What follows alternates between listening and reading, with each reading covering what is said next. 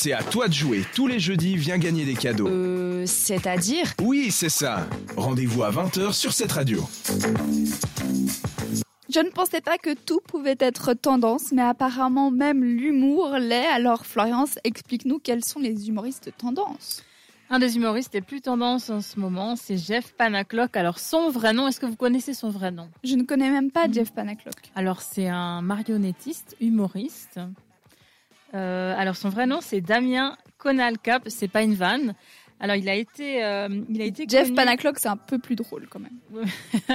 oui, c'est vrai, c'est vrai.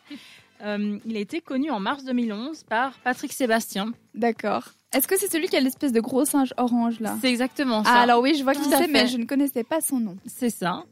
Euh, alors très sympa parce qu'en fait ça permet de connaître euh, cet univers euh, bah, qu'on avait laissé un peu de côté. Et puis lui ben les gens au début ils se foutaient un peu de, de sa tronche en disant mais toi tu vas tu, tu vas rien faire de ça.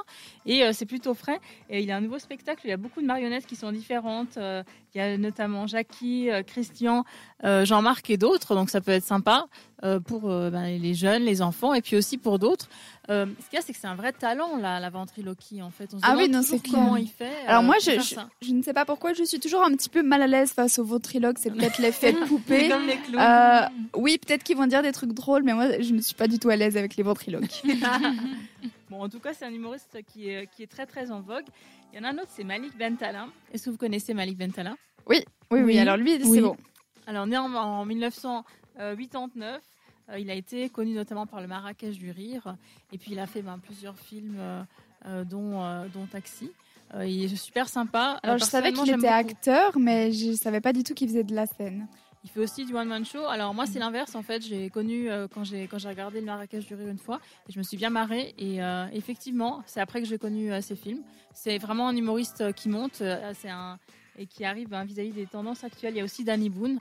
Euh, donc ça vous le connaissez. Bon, alors lui, il est hein. indémodable. Il Mais- était tendance déjà 10 ans en arrière, il le sera encore. C'est ça. Et, euh, et en plus, euh, ces, ces films sont ben, de mieux en mieux. Il est né en 1966. Ça fait longtemps euh, qu'il fait euh, de, la, de la scène.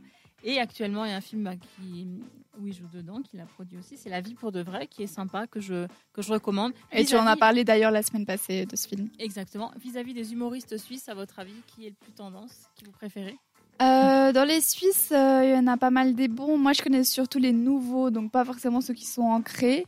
Euh, toi, Mélina, des humoristes suisses humoriste suisse, je vois pas. Bon, on a bien sûr Yann Lambiel, lui, c'est plus Mhm. un imitateur, mais qui- quel est l'humoriste suisse tendance Alors, ce qui reste toujours tendance, c'est les deux Vincent, dont, dont Vincent euh, Cuchol, qui, euh, qui font toujours de la télé, qui se sont connus, euh, et puis qui ont commencé en radio hein, euh, en 2011. Ouais. Voilà pour les humoristes tendance 2023. Et vous pouvez toujours vous lancer, hein, si vous nous envoyez vos vidéos, vous pouvez très bien les publier aussi euh, sur plusieurs plateformes, on ne sait jamais.